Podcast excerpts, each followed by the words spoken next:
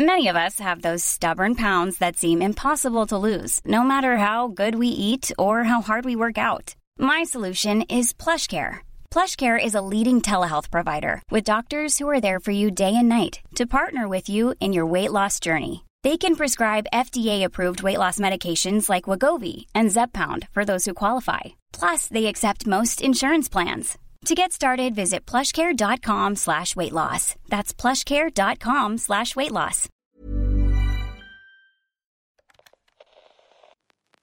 El verano se acerca y con él un calor infernal que saca lo peor de nosotros.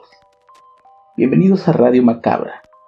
El tema de hoy es traído a ustedes por Jonathan, un chico que tuvo un encuentro un poco desafortunado en esos días de verano. La historia de hoy se llama El conocido del diablo. Espero que la disfruten tanto como yo. Recuerda, estás en Radio Macabra. Éxitos que te matarán de miedo.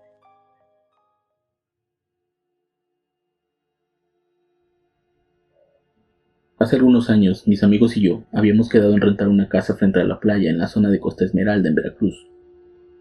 En aquella ocasión festejábamos el Día del Trabajo, que en fin de semana largo y todo se prestaba para pasarla bien durante tres días completos. Éramos seis amigos, los mismos de siempre. Aurora y Carlos, que son esposos, Uriel, Lisbeth, que en ese momento tenía poco de haber terminado una relación y comenzaba a darse la oportunidad con Uriel, y finalmente Yari, mi novia, y yo, los otros cuatro salieron desde el viernes al mediodía. La casa era de un conocido de Carlos y se la había rentado por todo el fin de semana, así que podíamos llegar desde antes. Yo salí tarde del trabajo ese día y me fui con Yari ya de noche. Tuve que haber tomado la carretera hacia Cardel, pero un compañero de trabajo me convenció de que por Martínez de la Torre me ahorraría mucho tiempo. Nunca había viajado por esa carretera de noche, así que no me imaginé que fuera tan pesada. Desde que salimos me di cuenta que había cometido un error. Esa carretera es muy solitaria y muy oscura. Los pocos vehículos que la transitan parecen conocer muy bien la zona y manejan a altas velocidades. Yo trataba de ir a una velocidad moderada, principalmente porque no iba solo. Pasaban de las nueve de la noche cuando pasamos por Misantla. En teoría faltaba poco para llegar a Martínez, pero en ese tramo una camioneta se nos acercó demasiado. Traía sus luces altas y me deslumbraba desde la parte de atrás. Intenté alejarme pisando el acelerador, pero el tipo hacía lo mismo. Mejor déjalo pasar. No sabemos qué es lo que quiere, me dijo Yari un poco preocupado. Bajé la velocidad y la camioneta me rebasó. No era un tipo, eran al menos tres los que pude ver. Al rebasarme los tipos se me quedaron viendo de manera poco amistosa. Detrás de ellos iba otra camioneta cerrada. Los vidrios polarizados no me permitieron ver a las personas en su interior, pero era obvio que iban juntos. Al pasar me aceleraron y eventualmente los perdí. Si bien no hicieron nada, sus miradas indicaban que no eran para nada buenas personas. Seguimos nuestro camino. A partir de Martínez de la Torre el camino ya era más transitado. Estaba en muy mal estado la carretera, pero al menos no íbamos solos y había un poco más de luz. Llegamos a Costa Esmeralda y ubicamos la casa. Cuando pasamos por la casa de junto, Yari notó algo raro. Estas camionetas se parecen a las que nos rebasaron allá atrás, me dijo. Yo solo eché un vistazo, pero la verdad es que no recordaba mucho. Solo le dije que había muchas camionetas iguales en Veracruz, que nos relajáramos. Ya estábamos allí, había que disfrutar. Nuestros amigos habían empezado la fiesta antes que nosotros. Cuando llegamos, algunos de ellos ya estaban lo suficientemente borrachos como para mantenerse callados principalmente Liz, que parecía tener prisa tomar. Uriel obviamente la cuidaba, pero en realidad él también tenía las mismas intenciones que ella. Cenamos y después salimos a prender una fogata en la playa. El cielo estaba completamente despejado y la realidad es que todos queríamos terminar perdidos esa noche. Tenía que ser un fin de semana de asueto. Nos dio casi medianoche y Aurora comenzó a sentirse mal. Decidió ir a recostarse a la cama un rato, Carlos se quedó con nosotros y de pronto escuchamos un grito. Aurora encontró un perro muerto en medio de la sala. No parecía tener mucho tiempo ahí. El animal parecía haber muerto pocos minutos antes. Su cuerpo aún estaba tibio. Seguramente lo envenenaron y vino a morirse aquí. Así hacen los animales, buscan un lugar seguro para morir, dijo Carlos para tranquilizar un poco a su mujer. Aurora no se quiso quedar sola en la casa. Le sacamos un mueble para que se recostara cerca de la fogata. Todo era risas y anécdotas, hasta que de pronto escuchamos algo que se cayó dentro de la casa. ¿Otro perro? preguntó Uriel. No, no creo. Mejor vamos a ver. Ustedes quédense aquí, les dije a las muchachas. Entramos a la casa con mucho cuidado y armados con un tronco y un fierro con el que movíamos la leña de la fogata. Encendimos las luces una a una. Nos pusimos a buscar y no encontramos nada. Revisamos los cuartos y tampoco había nada. Solo encontramos una bolsa de mano de Liz tirada en el suelo, como si se hubiera caído, pero caído de dónde.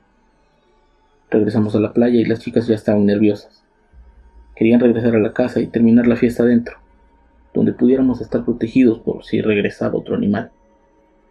Regresamos todos a la casa, pero dejamos la fogata encendida. Creíamos que con el tiempo se iba a consumir y se apagaría sola. Cerca de las dos de la madrugada dejamos de ver la luz de la fogata. Yo fui el primero en darse cuenta, así que salí a asomarme. No se había consumido, alguien la había apagado. Parecía como si le hubieran echado agua, pues salía mucho humo de los troncos. Afuera ahora todo era oscuridad. ¿Qué pasó? preguntaron. No, no sé. Se apagó de golpe como si le hubieran echado agua. ¿Agua? ¿Pero quién? Ni siquiera hay vecinos. Sí, sí hay vecinos. Cuando llegamos vimos dos camionetas en la casa de junto, dijo Yari. Pero está todo apagado. A lo mejor ahí guardan las camionetas del hotel de enfrente. No, había personas entrando a la casa. En efecto, yo recuerdo haber visto personas entrar a esa casa, pero lo extraño era que durante todo ese tiempo nunca prendieron las luces. Podía ser que llegaron directo a dormir, pero era muy temprano para eso en aquel momento. Vamos a cerrar todo y vamos a dormir. Mañana salimos a hacer algo un poco más divertido. Hoy ya estamos muy cansados y ese perro nos asustó un poco. Esperen, no encuentro mi celular, dijo Liz, un poco alarmada. ¿En dónde lo dejaste? Lo tenía en mi bolsa. ¿Segura que no la tenías en la playa? Tal vez se pudo quedar ahí, vamos a buscar. No, no, no. Yo lo dejé aquí porque me estaban llamando y no quería que estuviera sonando toda la noche. Por si las dudas fuimos a la playa a buscar el celular. No encontramos nada y yo le dije a Carlos que recordara que habíamos encontrado su bolsa tirada en el suelo. Que a lo mejor alguien había entrado y se había llevado el celular. Mi amigo me tiró a loco. Me dijo que ya estábamos muy cansados, que mejor lo buscáramos mañana, seguro iba a aparecer. Todos nos metimos a dormir. Yo generalmente voy al baño antes de hacerlo, así que salí de la recámara y cuando volteé a la puerta trasera vi una sombra pasar. No era mi imaginación, realmente vi una sombra de una persona pasar cerca de la puerta.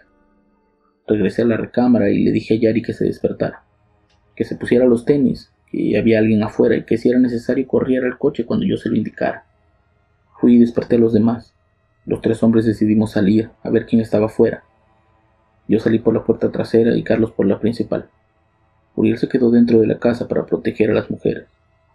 De pronto volvimos a ver la sombra. Le dije a Carlos que la había visto afuera, por la parte de atrás, y ambos salimos en su búsqueda. Allí estábamos los dos en la playa, tratando de encontrar a la persona que me rodeaba por ahí.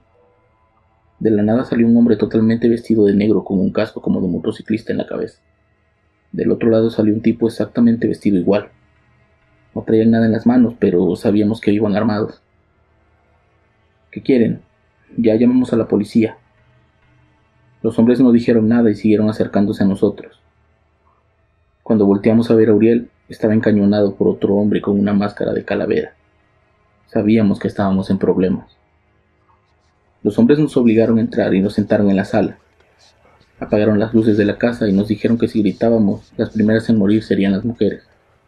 Eran cinco tipos, todos con máscaras y vestidos de negro. Todos estaban armados. Uno de ellos comenzó diciendo cosas como que veníamos al mundo a algo, que algunos vienen a conquistarlo y otros a recoger las obras, pero que había cosas con las que no nos podíamos meter. Tú quieres morder más de lo que puedes tragar, y los perros así merecen un castigo, le dijo el tipo a Uriel. Eh, creo que te estás confundiendo. Nosotros solo rentamos la casa por el fin de semana. No somos los dueños ni nada de eso. No, no, no, no, no. El confundido eres tú. ¿Qué te hizo pensar que podías comer en la misma mesa que yo? No, amigo, te juro que no sé de qué hablas. Ni siquiera sé quién eres. El tipo le pegó un cachazo en la cabeza a Uriel y se dirigió a Liz. ¿Le dices tú o les digo yo? Todos nos quedamos callados y Liz comenzó a llorar. El tipo se quitó la máscara, pero por la oscuridad no se le veía el rostro. Lisbeth le dijo que nos dejara en paz, que la cosa era con ella, que no tenía que hacernos nada a nosotros, pero al tipo no parecía importarle. Cuando la conocí se lo dije muy claro, dijo el tipo. Yo soy la única persona que vas a conocer, porque conmigo te vas a quedar para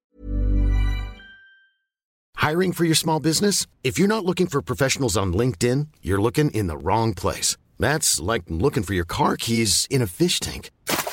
LinkedIn helps you hire professionals you can't find anywhere else, even those who aren't actively searching for a new job but might be open to the perfect role. In a given month, over 70% of LinkedIn users don't even visit other leading job sites. So start looking in the right place. With LinkedIn, you can hire professionals like a professional. Post your free job on linkedin.com slash people today. Ryan Reynolds here from Mint Mobile. With the price of just about everything going up during inflation, we thought we'd bring our prices down. So to help us, we brought in a reverse auctioneer, which is apparently a thing. Mint Mobile unlimited premium wireless. Ready to get 30, 30, bit to get 30, bit to get 20, 20, 20, bit to get 20, 20, bit to get 15, 15, 15, 15 just 15 bucks a month. So, Give it a try at mintmobile.com/switch. slash $45 upfront for three months plus taxes and fees. Promo rate for new customers for limited time. Unlimited more than 40 gigabytes per month. Slows. Full terms at mintmobile.com. siempre. Curiel le dijo que no iba a permitir que se la llevara, y que prefería que se lo llevaran a él. El tipo le contestó que a donde ella iba él no la podía acompañar, y que si insistía, seguramente no lo iban a volver a ver. Uriel totalmente valentonado le dijo, si con eso la vas a dejar en paz, prefiero que me lleves, yo no le tengo miedo a la muerte. El tipo y sus amigos comenzaron a reír. Era como si las palabras de Uriel hubieran sido un chiste. ¿Tú qué vas a saber de la muerte, chamaco pendejo? No hables de lo que no conoces. Ahora sabíamos que ese tipo era el exnovio de Liz. Nunca lo conocimos en persona, pues cada vez que salíamos, él decía que tenía mucho trabajo, y Liz siempre lo estaba justificando. Pero siempre tuvimos la sospecha de que estaba metido en cosas malas. Uriel se levantó y le dijo mirándolo fijamente a la cara. No sé lo que es la muerte, pero sí conozco al diablo. Esta vez nadie se rió. Tanto ellos como nosotros nos quedamos callados esperando una reacción. El hombre le dijo a sus amigos que subieran a Uriel a una camioneta y también a Liz. Uno de ellos se quedó con nosotros apuntándonos con una pistola para que no hiciéramos nada.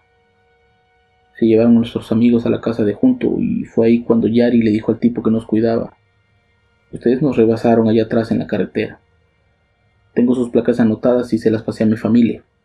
Si algo nos pasa, los van a buscar a ustedes. El hombre se acercó a mi novia con la intención de golpearla. En cuanto se descuidó, Carlos y yo lo atacamos. Logramos quitarle la pistola y someterlo. Yari y Aurora llamaron a la policía. En ese intervalo de tiempo solo vimos a las dos camionetas salir de ahí con rumbo al sur. La policía contestó y llegaron rápido a nuestro llamado. Detuvieron al tipo, que efectivamente era uno de los que nos rebasó tiempo atrás en la carretera. Sus caras eran inconfundibles. Tenían la maldad tatuada en la cara. La policía tomó nuestra declaración y emitieron una orden de búsqueda. El tipo se resistía a dar los datos de sus cómplices, pero con una buena refrescada de memoria comenzó a hablar. Esa noche no dormimos esperando noticias de nuestros amigos. La policía prometió mantenernos informados y algunos vecinos al escuchar el escándalo se acercaron a ver qué pasaba. Uno de los pobladores del lugar nos dijo que constantemente ocurrían levantones en la zona, que lo más probable era que nunca más los volviéramos a ver. Con la llegada del nuevo día las esperanzas comenzaban a disminuir, y habían avisado a las familias de ambos y ellos llegaron a iniciar la búsqueda. A nosotros se nos pidió que regresáramos a Jalapa para esperar noticias, que de nada servía estar todos ahí. Ese sábado fue eterno. Yo solo quería que nos avisaran cualquier cosa. No me importaba si me avisaban que los encontraban muertos. Yo solo quería que los encontraran. El domingo por la tarde alguien tocó a mi puerta. Salí a ver quién era y vi a Uriel completamente sucio y lleno de sangre. Ayúdame. Liz está en la camioneta, no se quiere bajar. Miré hacia la calle y vi una de las camionetas en las que se los habían llevado. No había rastro de sus captores. Me acerqué y vi a Liz completamente en shock, pero sin ninguna herida o marca de que le hubieran hecho algo. ¿Qué les pasó? le pregunté a Liz. Nada, lo importante es que estamos bien, contestó Uriel. Llévame a una iglesia, por favor, me dijo Liz mientras me tomaba fuertemente del brazo. Entra a la casa, vamos a avisar que estás bien y después te llevo a donde tú quieras. No, Jonathan, por favor, llévame a una iglesia.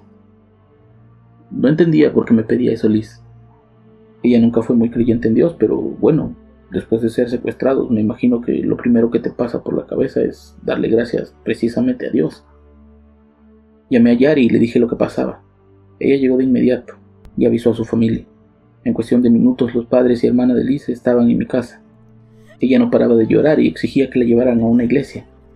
Uriel en cambio permanecía muy callado y supuestamente estaba esperando que las autoridades le tomaran su declaración. Yo voy a ir a la policía y voy a contar todo. Solo recuerdo apoyar mi versión, le dijo Uriel a Liz antes de desaparecer. Nunca más lo volvimos a ver. Pasaron casi dos semanas para que volviéramos a hablar con Liz. Ella no quería salir de su casa, estaba tan asustada por lo que le había pasado que incluso ni siquiera levantó una denuncia contra su exnovio. Solo decía que quería olvidar aquella noche. La última vez que la vimos fue para despedirnos. Ella se iba a vivir a España con una tía suya. Al parecer ya no quería seguir en México. El trauma de esa noche había sido muy fuerte. Tuvieron que pasar seis meses para que ella se comunicara con Yari y le contara todo lo que sucedió esa noche. La noche en que se los llevaron, el exnovio de Liz y sus amigos golpeaban fuertemente a Uriel, mientras se burlaban de él por hacerse el valiente. Seguramente lo iban a matar. Lo llevaron hacia una carretera de tierra para dejarlo enterrado en medio de la nada. A ella se le iban a llevar a otro lado. Ella cree que el tipo la iba a tener secuestrada en uno de los ranchos que tenía en la zona sur del estado. De pronto un hombre se les atravesó en el camino. El conductor de la camioneta perdió el control y se estrellaron con una cerca. Al bajarse para discutir con el hombre, el tipo comenzó a matarlos uno a uno. El último fue el exnovio de Liz. A él lo tomó y le dijo, ¿te venías riendo de mí o te reías conmigo? El muchacho le dijo que no sabía quién era, pero que lo dejaría en paz. El hombre tomó eso a broma y le dijo que a él nadie lo deja en paz, que la paz es una palabra que no existía en su vocabulario. De pronto el hombre tomó por el cuello al exnovio de Liz y lo levantó con una sola mano. Uno a uno le fue enterrando sus dedos en el cuello. Cuando el joven comenzó a desangrarse, el tipo comenzó a beberse su sangre directamente desde el cuello, hasta que el exnovio de Liz dejó de moverse. De inmediato tomó los cuerpos y los echó a una de las camionetas. Se acercó a Uriel y le dijo, con esta tu deuda crece. Cuando te necesite, debes estar ahí. Uriel sintió con la cabeza y el hombre se subió a una camioneta para desaparecer en el camino. Esa noche Liz se enteró que Uriel tenía un pacto con el diablo, y que era poco más que su esbirro. Él prometió llevarla de regreso a Jalapa y le pidió que no contara nada hasta que él se fuera de la ciudad. El trauma de Liz no era por el secuestro, era por haber presenciado la despiadada furia del diablo ante sus ojos, y por haber sido partícipe de un sacrificio. Lisbeth se alejó por completo de todos. Prefiere no tener contacto con nadie excepto con su familia. De Uriel no supimos nunca nada más pero por lo que nos contó Liz debe de estar por ahí cumpliendo las órdenes de su amo. Nuestro grupo de amigos se redujo a cuatro. Estamos más unidos que nunca. Evitamos a toda costa ponernos en peligro, en especial porque ahora Carlos y Aurora son padres de una niña. Aún salimos de viaje a la playa, pero ya no con la misma intensidad, ya no con la misma confianza. No estoy cerrado a la posibilidad de conocer nuevas amistades, pero ahora soy un poco más selectivo. No me gustaría volverme a topar con algún conocido del diablo.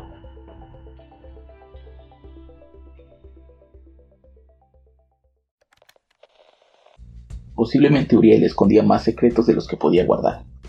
Y lo que tenía que ser un fin de semana de asueto, para él puede que termine en una eternidad de azotes. Y es de noche en Radio Macabra. Tengan cuidado, los diablos andan sueltos y el calor los acelera. Espero les haya gustado la historia de hoy. Nos vemos en la próxima emisión de Radio Macabra. Éxitos que te matarán de miedo. Que pasen buenas noches.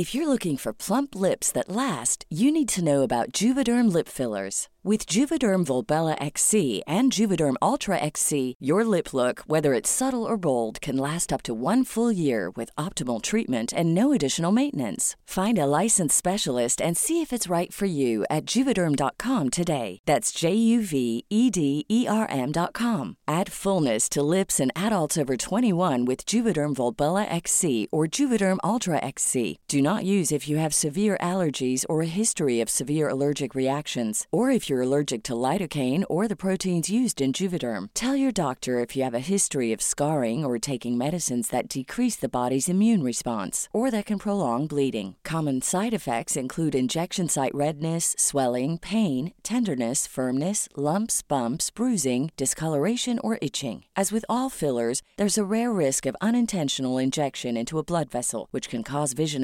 abnormalities, blindness, stroke, temporary scabs, or scarring. For full important safety information, visit juvederm.com. Hey, folks, I'm Mark Marin from the WTF Podcast, and this episode is brought to you by Kleenex Ultra Soft Tissues, your ally to help tackle your allergy symptoms this season. I love the change of seasons, but nobody loves pollen and all those other things floating in the air that make you sneeze during this nice weather. Kleenex Ultra Soft Tissues are hypoallergenic and allergist approved, so fight back against watery eyes and runny noses without worrying about irritating your skin. For this allergy season, grab Kleenex and face allergies head on.